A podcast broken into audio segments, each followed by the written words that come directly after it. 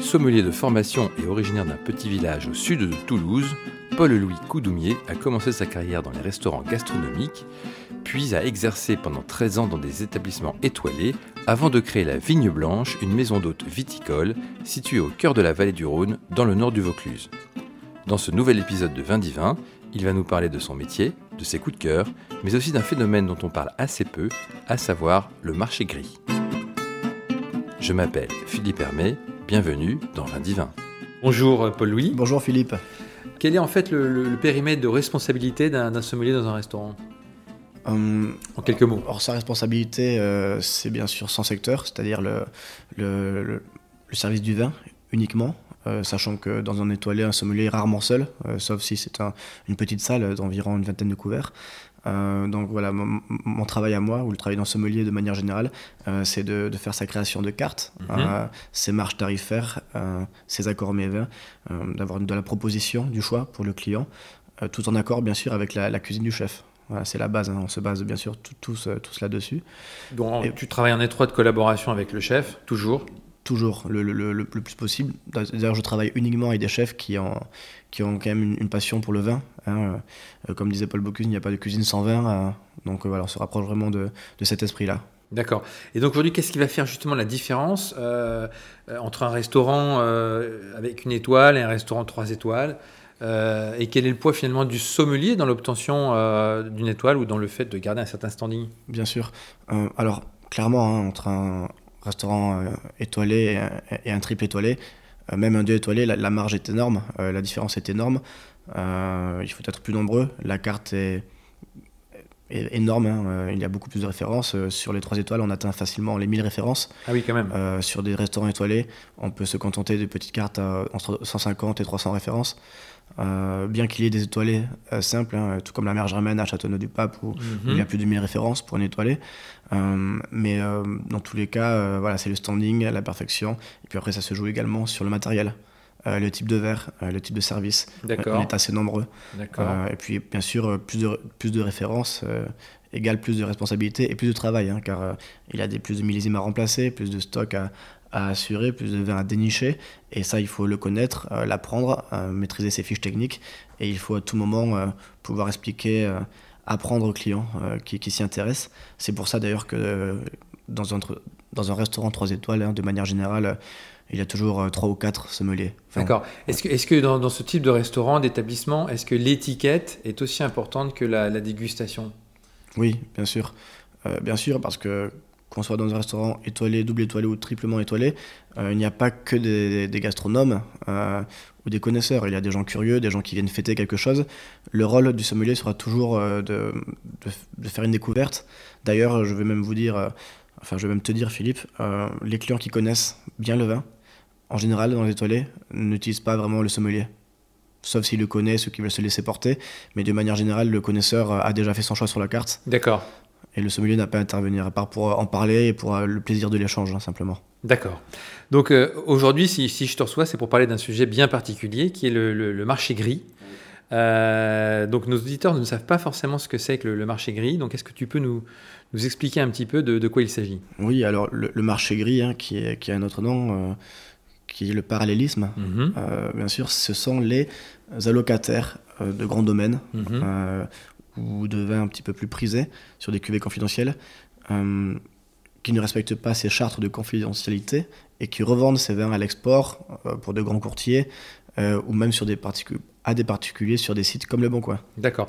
Donc ces allocataires, qui sont-ils? Ce sont des, des, restaurateurs, ce sont des professionnels du vin? Des particuliers également, Des particuliers ah également.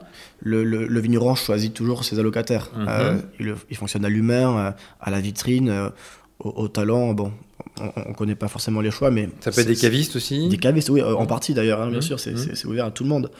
Euh, seulement, euh, tous ces gens qui ont accès à ces, à ces allocations, euh, ils ont accès à un certain prix, un tarif professionnel. Et beaucoup d'entre eux, y compris des professionnels, vont revendre ce vin-là au prix de la cote du marché. Des mmh. cotes que vous pouvez retrouver sur Wine Decider, Ideal Wine par exemple. Et voilà, les, les, les, étrangers sont friands de ces vins-là, car ce sont des gens sur lesquels, des vins sur lesquels ils n'ont pas la, l'accessibilité.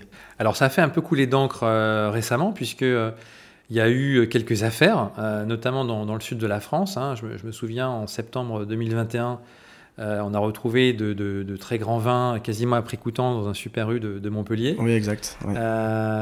donc les, les, vignerons, justement, qui décident de pas forcément vendre à la grande distribution, se sont retrouvés vent debout finalement contre, contre elles et à, ne pas forcément comprendre comment euh, leur, leur production se, pouvait se retrouver dans les linéaires. Alors là, c'est un mystère parce que j'ai mené mon enquête un petit peu sur ce mhm. Super U. Mhm. Et ce qui est déroutant, c'est que bon, le fait que ça soit dans un petit Super U, ça ne me choque pas, c'est le prix. Euh, trouver aujourd'hui des granges des pères à 150 euros, euh, je me demande si le, le, propriétaire de ce Super U n'est pas allocataire il y avait même toute une verticale hein, de la oui, grande une verticale, oui. Mm. Et comment a-t-il fait pour se l'offrir? Mm-hmm. Je me demande quelle était le, la filiale, le plan, parce que c'est hors de prix. Même si, par exemple, quelqu'un peut se le procurer sur le bon coin pour le vendre ailleurs, là, ce sont des prix imbattables. Mm. Donc, euh, puis honnêtement, ces prix-là, euh, alors bon, ça a fait du bruit, mais ce sont des prix plutôt corrects, parce que les cavistes râlent, parce qu'eux-mêmes euh, n'affiche pas de telles références à ce prix-là. Voilà. Mais euh, ça, casse un peu le, prix du marché, mais en même temps, ça, ça c'est pas non plus des gros volumes. C'est pas du gros volume. Je, ça aurait été plus choquant si ces vins-là avaient été hors de prix. Euh, mais là, en l'occurrence, ça fait parler parce que non seulement ils sont dans un super rue, et en plus ils sont accessibles. Donc forcément, tout le monde s'interroge. Mais les vignerons, eux, qui n'aiment pas spéculer, je pense, sont contre le fait d'être en GD, mais ne sont pas contre le fait d'avoir des tarifs accessibles pour que les Français puissent avoir accès à ce type de vin aussi. Alors ça, ça profite aux consommateurs. Hein, donc ça profite que les, aux consommateurs, que, les, euh, que les personnes averties se sont ruées très très rapidement sur, ces, euh, sur ces lots. Euh, donc ça ne concernait pas que Montpellier. On a eu aussi un, des magnums de Château Pibarnon qui se sont retrouvés dans un supermarché des Alpes-Maritimes à des prix vraiment inférieurs à ce qui était proposé ailleurs. comment aujourd'hui, justement, un, vigneron, un patron de domaine fait pour limiter au maximum ce, type de, de marché parallèle? C'est impossible finalement. C'est impossible. Il choisit ses allocataires. Euh, S'il surprend un de, ses allocataires à vendre, à exporter, bien sûr, euh, l'allocataire perd son allocation, mais le vigneron, après, ne peut rien faire, hein. euh, ne peut rien faire contre ça. Il, peut le constater malheureusement euh, voilà euh, subir un petit peu et, et il peut avoir le risque quand même de perdre certains de ses allocataires notamment des cavistes qui se disent euh, finalement oui mais alors ça pour le vigneron ça importe peu parce que les vins d'allocataires il y a l'offre et la demande et la liste est très longue. Les gens qui souhaitent être allocataires chez un vigneron la liste est longue. Alors eux le souci n'est pas de d'en avoir un de plus ou un de moins. D'ailleurs l'actualité fait que certains vignerons enlève même les allocataires, même si celui-ci n'a rien fait de mal. Hein. Euh, c'est juste qu'il y a, il y a moins de production, mhm. plus de demandes, mhm. il faut changer. Euh, donc de temps en temps, on va supprimer un allocataire pour en, pour en avoir un nouveau, tout simplement. Est-ce que finalement la, montée en puissance du digital n'est pas plus finalement menaçante que la grande distribution elle-même dans ce marché parallèle? Bien en fait, c'est le digital euh, qui, qui fait un petit peu la pluie le beau temps sur ce type d'étiquette. quand on dit digital, on va, on va parler d'Instagram, hein, on va dire uniquement, clairement. Euh, c'est sur, sur Instagram que, que, la mode se fait, mhm. euh, sur, des grands sommeliers, des sommeliers de renom euh, qui ont coup de cœur. donc forcément, d'autres personnes, des commis sommeliers, des plus jeunes, des gens mhm. moins expérimentés vont mhm. vouloir suivre ce sommelier. voilà, c'est le, sommelier, selon son influence, crée la cote un petit peu hein, des, des, vins. Et Instagram, bien sûr, le, commercialise et, le, met au grand jour. Effectivement, il y a 20 ans, c'était plus simple. Hein. Il y a 20 ans, on avait accès à tout type de vin en allant taper au domaine. Voilà, c'était une autre époque. Est-ce que sur ce marché gris, les, les, les allocations finalement sont, sont, revendues plutôt en France ou plutôt à, à, l'étranger? Alors en France, c'est plutôt les deux.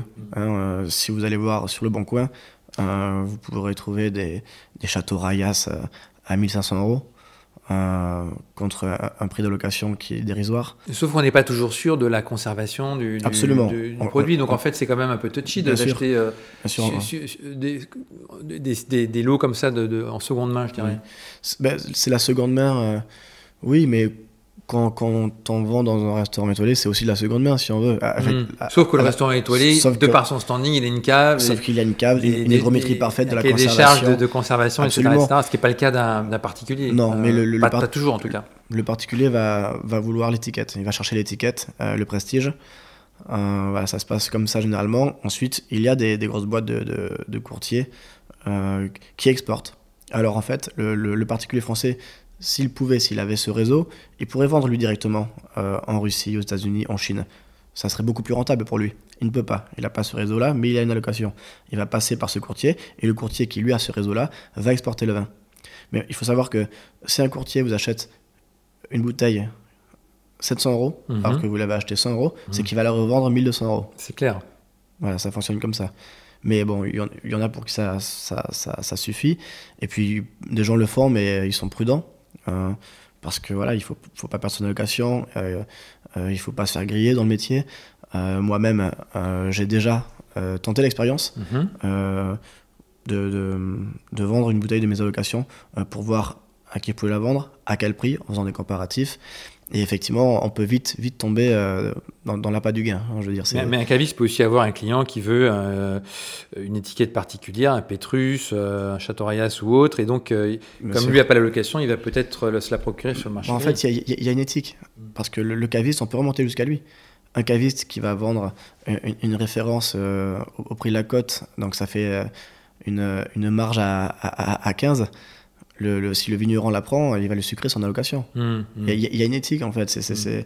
Oui, mais s'il n'a pas d'allocation euh, de fait, puisque de toute façon, ah, bah sur, des, sur, des, vins très prestigieux, il n'en a pas. puisque euh, Pour lui, ça lui importe peu dans ce cas-là. Voilà, j'ai déjà trouvé des cavistes, euh, que ce soit à Paris, à Toulouse, à Bordeaux, qui ont des châteaux Rayas, par exemple, à un prix qui est exorbitant. mais effectivement, ils n'ont pas d'allocation, alors peu importe. D'accord, c'est ça. Alors aujourd'hui, quels sont selon toi les vins les plus recherchés par les spéculateurs, euh, les collectionneurs euh, ou même euh, les particuliers Alors, bien sûr, sur, sur la Bourgogne, les grands spéculateurs vont d'abord s'orienter sur des vins de la DRC, hein, la Romane Conti, des, des, Chablis de, Jean-François Ravenot, mhm. quelques Roumiers, des Gibourg Mugneret. Ah, il y en a beaucoup, surtout sur la Bourgogne. Hein. La Bourgogne euh, est le vin le, plus. Euh, c'est vraiment la région la plus spéculative. C'est la plus spéculative, mm. euh, la, la, la, plus, la, plus, la plus recherchée. Donc, je pourrais vous en citer 100 des Bourgognes.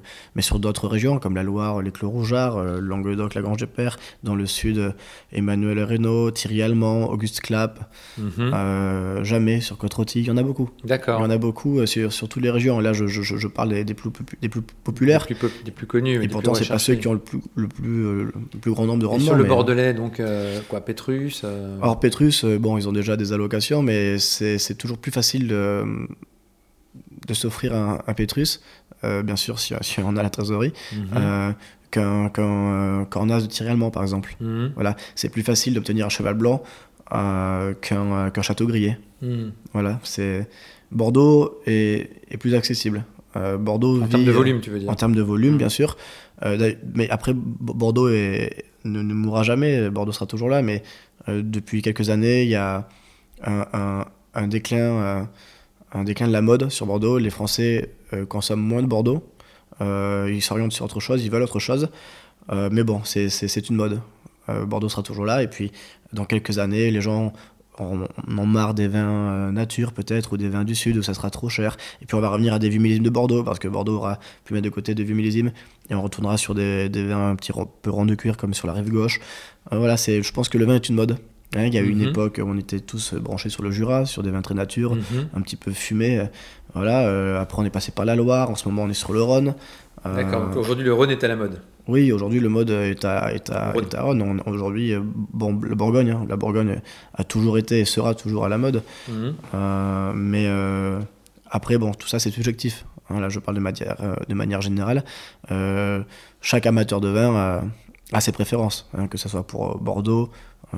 Et la Champagne, il y a moins de marché gris sur la Champagne il y a, il, y a, il y a du marché gris sur, euh, sur la Champagne. Hein. On peut, il est difficile de trouver des vins, euh, des cuvées particulières de, du Liscolin, des vins comme La Closerie, Frédéric Savard, Jacques Lassaigne, Jacques Sellos encore, et je pourrais en citer d'autres, euh, où ça spécule pas mal, mais c'est pas le même esprit. D'accord. Le, le, Champagne, c'est quand même pas le même esprit. C'est différent. D'accord. Et l'Alsace, pas de, pas de marché gris en Alsace? Un peu moins, certaines cuvées, j'imagine. pas surtout, mais c'est encore autre chose. Les, les, Alsaciens, euh, euh, enfin les Alsaciens, les gens ne, spéculent pas sur l'Alsace euh, et ne le consomment pas de la même manière. D'accord. on consomme et sur, Et sur les vins étrangers, je pense à l'Opus One en Californie, les vins du Del Douro, etc. Est-ce qu'il y a, y a le même, le, même le, le, même marché parallèle, le même type type de demande en France, par exemple Alors, il y a de la demande en France, hein, mmh. sur, sur des Duck Horn de la Napa Valley, sur des Opus, sur des, des Barolo de Rinaldi, des, des Tignanello. Voilà, il y a cette demande. Après, est-ce qu'il y a ce marché spéculatif? Je suppose que oui. Je suppose que euh, sur le vin américain, ça spécule aux États-Unis, ça spécule Bien sûr, mais ce que je voulais dire, c'est que le marché gris en France, il est plutôt porté sur les vins français. Oui, absolument. Mmh. oui, il y, a plus d'exportation euh, que, d'importation, oui. D'accord. Très bien. Donc on va revenir un petit peu à ton activité actuelle. Donc tu as créé, créé pardon, la, maison d'hôte viticole, la, Vigne Blanche. Euh, pourquoi tu t'es lancé dans, ce projet? Euh, je me suis lancé dans le projet de la vigne blanche avec ma compagne, euh, car voilà, on, avait décidé, on, a, décidé de se poser dans, cette région viticole, d'en profiter, de travailler pour nous-mêmes. Donc il est situé, comme on l'a dit, au cœur de la vallée du Rhône Au cœur de la vallée du Rhône, exactement, dans le nord du Vaucluse. Et c'est vrai que c'est quand même plus agréable de, travailler pour soi. ça fait 13 ans que j'exerce pour, pour des chefs étoilés, donc j'étais fatigué du rythme de vie. Mhm. voilà, aujourd'hui je voulais créer ma carte avec mes allocations créer un concept hein, un petit peu des esprits où on peut justement avoir ce, de, grosses bouteilles, de grosses quilles, comme on dit, sur table à un prix accessible. L'idée étant de, se faire plaisir simplement, mais uniquement sur table. D'accord. Euh, Donc en fait, il faut venir euh, déjeuner ou en tout cas passer quelques jours dans ton domaine pour pouvoir déguster de, belles étiquettes. Absolument. À des prix abordables. Voilà, des prix, à des prix qui ne spéculent pas. Voilà. À ce moment-là, on peut bien sûr euh, passer en cave, choisir sa mhm. bouteille et puis mhm. Dans, dans, dans, une belle verrerie se faire plaisir. Et j'ai vu aussi que tu faisais des, tu organisais des visites de, domaines euh, pour Des, justement des, certains de tes clients. Oui, alors il y a quelques partenaires, hein, des, vignobles comme euh, le Plan Vermèche, euh, le domaine de la Boussière à Gigondas, mhm. et, encore, et encore d'autres, bien sûr. L'idée, bien sûr, est de, de, pouvoir avoir accès à ces cuvées, au domaine, d'en déguster, de pouvoir commander, même de se faire livrer. Donc ça, c'est une activité de tourisme qui est plutôt classique dans la région. Et ensuite, ce qui est intéressant, ce sont les wine spots. Euh, l'idée, là, pour le coup, c'est de choisir une bouteille en cave, euh, de mettre quelques accords mais vins, et d'être euh, transporté sur un plan de vue, un beau panoramique sur l'Ardèche, ou encore sur des champs de lavande dans des truffières de, de Vaison à la Romaine. Voilà, c'est des couchers de soleil autour d'une bonne bouteille de vin, sans avoir à se soucier de, qui conduit. C'est sympa, ça. Ouais, ça, c'est sympa. Et, et, alors, justement, puisque tu parles de dégustation, quelle est la dernière claque que tu as prise euh, lors d'une dégustation euh, récente? Une dégustation récente Ou pas récente Alors oui, ou pas récente.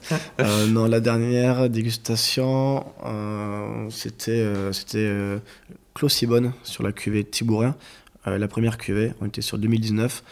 Et, voilà, c'était un rosé un rosé qui a des allures de blanc parce que c'est toujours très très gras, très beurré, mhm. très riche. Mhm. même sur ce rosé, on, a ce côté brioche qui est assez incroyable. Donc, et, situe euh, pour nos auditeurs le Clos Simone. Euh, alors, le Clos Simone. Alors, le Clos Simone, c'est un cru classé mhm. du Pradet en Côte de Provence. Euh, voilà.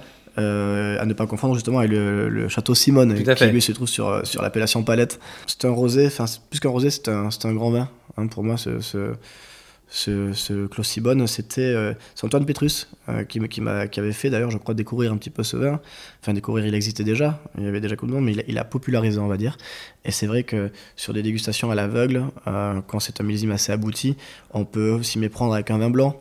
Bon, quand on a le palais un petit peu fatigué, mais on peut s'y méprendre en tout cas, sachant que ce type de vin est, assez accessible, un tarif qui est très abordable, mmh. et ça fait partie de ces rares rosés que l'on peut conserver, faire vieillir. Or, comme en Provence, ils disent que le rosé se, consomme, se déguste sur l'année. Euh, mais tout le monde s'amuse, euh, les vignerons y compris, à le conserver euh, et à l'ouvrir quelques années plus tard. Le propriétaire, d'abord d'ailleurs pardon, du Clos a, a, débouché un, un Clos Sibonne, une cuvée Thibourin, je crois que c'était de, 1976. Mhm.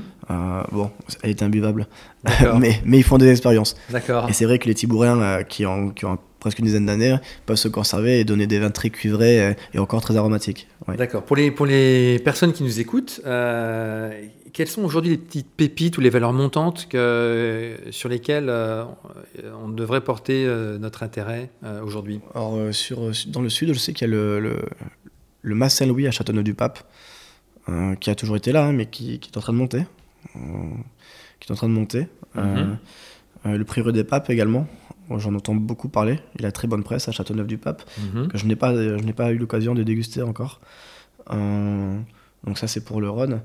Ensuite, ben, sur la Loire, ce sont, là je, je, parlais des amateurs, mais le domaine Guiberto est, en train d'exploser. Hein. Il fait des, des, des, chemins, des, chemins qui sont extraordinaires. Et sur le Champagne, il y a le Brunoville. C'est un petit clos, le Brunoville. le Brunoville. Oui, et ça, c'est assez formidable. Il se situe où en Champagne exactement? Côte des Blancs ou? Sur Côte. D'accord. Sur Côte Blanc. Et euh, donc voilà, on est sur. Bon, il y a plusieurs cuvées, hein, comme d'habitude, mais on est, on est, sur du clos et euh, c'est un grand vin blanc. C'est un, un, grand vin blanc et, euh, et surtout très abordable. C'est rare de trouver des blancs de blanc abordables. donc voilà, c'est quelque chose qui, qui va monter. Bien sûr, les prix vont augmenter parce qu'on est toujours sur, sur cette, ce marché du vin, l'offre et la demande. D'accord, très bien. Parfait. Est-ce que tu as des choses à ajouter puisqu'on on arrive à la fin de notre entretien? Euh, non, si ce n'est euh, si ce n'est euh, qu'il ne faut pas trop spéculer sur le vin. si vous voulez le revendre, vous pouvez, un peu plus cher parce que vous le revendez pour ça, mais il faut que ça soit abordable. L'idée, c'est avant tout de se faire plaisir si vous êtes des passionnés. Et si vous revendez ce type de vin, c'est que vous êtes passionné aussi.